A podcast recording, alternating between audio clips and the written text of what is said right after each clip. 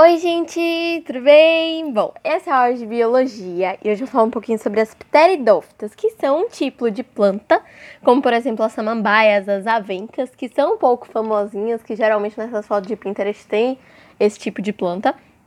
E hoje eu vou falar um pouquinho aqui sobre as características delas, como é que funcionam os vasos condutores, o que é uma coisa bem diferente que eu tinha falado no áudio anterior, no áudio anterior que foi o de briófitas, eu falei um monte sobre a ausência de vasos condutores de seiva, então como é que essa, esse transporte era articulado. E aqui eu vou falar sobre os vasos condutores, porque tem na pteridófita, então já é uma coisa bem diferente aí. Além disso, eu vou falar também da reprodução dela, do ciclo de vida, igual eu falei das briófitas, e vou fazer uma tabelinha rápida das principais diferenças entre briófitas e pteridófitas para fechar o ciclo aqui desses áudios, certo? Bom, para começar, vou começar falando de algumas características que são essenciais delas e a maioria delas é novidade. Bom, as triteridófitas vão ser o segundo grupo vegetal na escala evolutiva. Elas vêm depois das briófitas, que foram, foram as primeiras a habitar a Terra, como eu te falei. Elas têm raiz, têm caule, têm folha e são vasculares. Pronto, aqui você já pega que tem uma coisa muito importante. Isso quer dizer que elas têm vasos condutores de seiva. Então é diferente de como eu te falei antes. Antes eu estava te falando que as briófitas tinham que ser pequenininhas porque o transporte ia ser por osmose ou difusão de célula para célula, então era um negócio muito demorado. Aqui não, aqui a gente já tem essa evolução delas terem vasos para conduzir a seiva, que no caso vão ser o xilema e o floema, igualzinho eu falei no áudio anterior. E além de conduzir essas seivas, eles também vão agir para sustentar o vegetal. Então vai fazer com que elas cresçam mais do que as briófitas, elas vão poder ser maiores, porque as coisas acontecem mais rapidamente, mais facilmente nesse tipo de planta e elas têm uma sustentação que as briófitas não têm. Então elas conseguem ser de um porte muito maior do que o das briófitas. Elas também vão precisar da água para fecundar, então elas também têm que viver em ambientes úmidos, como por exemplo a salamambaia, que precisa. E uma coisa muito interessante de você saber sobre elas são os soros. O que é soros? São bolinhas que ficam. Se você pegar uma samambaia, se tiver uma samambaia, você olhar debaixo da folha da samambaia, tem várias bolinhas debaixo dessa folha. Essas bolinhas são os soros. Eles servem para produzir os esporos, que são a unidade de reprodução, que é uma coisa que eu também já expliquei no áudio anterior. Então, antes de você vir para cá, é melhor você ouvir o áudio anterior, porque eu já explico vários termos, certo? Então, esses soros vão ser essenciais e vão ser uma certa evolução, porque eles produzem esses esporos de uma maneira mais efetiva, ok? Agora, passando para vasos condutores, a gente tem duas, dois tipos de seiva aqui, né? A gente tem o xilema e o floema. E cada uma delas vai ter um tipo de vaso. Então, vou começar pelo xilema e depois eu passo para o floema. A xilema vai ter vasos lenhosos. E aqui a gente vai conduzir a seiva bruta, certo? Aqui vai ter água passando, vai ter sais passando. Ele vai ser ascendente, então a seiva bruta vai estar tá passando para cima e não para baixo, certo? Ela vai estar tá indo para a ponta da folha e não para a raiz. E aqui na xilema a gente vai ter uma coisa chamada de lignina, que é basicamente um, um fator evolutivo que vai dar rigidez para essa planta, que vai dar impermeabilidade, que é uma coisa muito importante para o desenvolvimento da planta, e resistência para a parede celular dela. Então, isso geralmente acontece mais, é, é bem mais presente em chilemas que estão ocas ou mortas, mas que é uma coisa bem legal de você saber isso da lignina, porque é uma coisa que geralmente é cobrada em prova.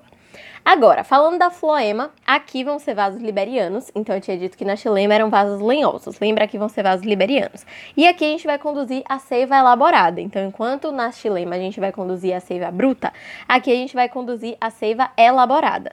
Aqui a gente vai passar todos os produtos da fotossíntese. Então, na xilema eu te disse que passava água e sais. Aqui vai passar tudo que a fotossíntese produz. Então a folha vai liberar o produto da fotossíntese direto lá no curso do floema e aí ele vai descer junto com a seiva elaborada. Preste atenção nisso que eu falei agora, descer. Então antes eu te disse que era ascendente, que ia para cima e agora vai para baixo. Além disso, ela vai liberar glicose e aqui vão ter células vivas. Então eu te disse que a xilema tinha mais células mortas, né, que tinha toda aquela história da lignina. Aqui as células vão estar vivas. Agora passando para reprodução, que geralmente é o que mais embola, então presta um pouco de mais atenção aqui.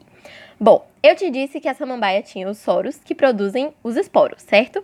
A gente tem dentro dos soros os esporângios, que são aquelas capsulinhas que eu te expliquei no áudio anterior, e eles vão produzir os esporos. Esses esporos vão cair no solo, igualzinho aconteceu com as briófitas, vão germinar e vão originar uma planta que parece um coração. O nome dessa plantinha de coração é o protalo, e é esse protalo que vai produzir os gametas. Então aqui a gente tem uma certa diferença para as briófitas, porque nas briófitas o que ia formar os gametas era o gametófito. Aqui vai ser o protalo, certo? Que é um coração. Dentro desse protalo vai ter o anterídeo, igualzinho tinha nas briófitas. Esse anterídeo vai produzir o anterozoide e o anterozoide vai até a oosfera. Então, essa base é a mesma. Então, Vai ter anterídeo, vai ter arquegônio. Arquegônio eu não sei se eu já falei, mas é o, a estrutura que vai produzir a oosfera, né? Vai ter anterídeo, vai ter arquegônio, vai produzir anterozoide, vai produzir a oosfera e eles vão fecundar. Então, a partir desse momento é tudo igual, a gente vai diferenciar até aqui no protalo, no coraçãozinho. Aqui também vai ser uma reprodução por metagênese, por é, alternância de gerações, né? E aqui a fase duradoura vai ser a esporofítica.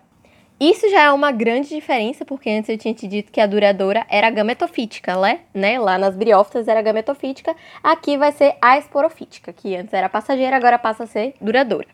E uma diferença muito importante aqui é que o esporófito não vai depender do gametófito para nutrição, porque as duas fases vão fazer fotossíntese. Antes a gente dito que tinha uma fase que era autótrofa e outra que era heterótrofa, porque o esporófito precisava do gametófito feminino para poder se nutrir. Aqui não. Aqui todo mundo vai fazer fotossíntese, então todo mundo é autótrofo, todo mundo é relativamente independente. Pronto, dito isso, vamos fazer só uma tabelinha rápida de diferenciação entre as briófitas e as pteridófitas, certo? Antes de começar a diferenciar, o que, que elas têm em comum?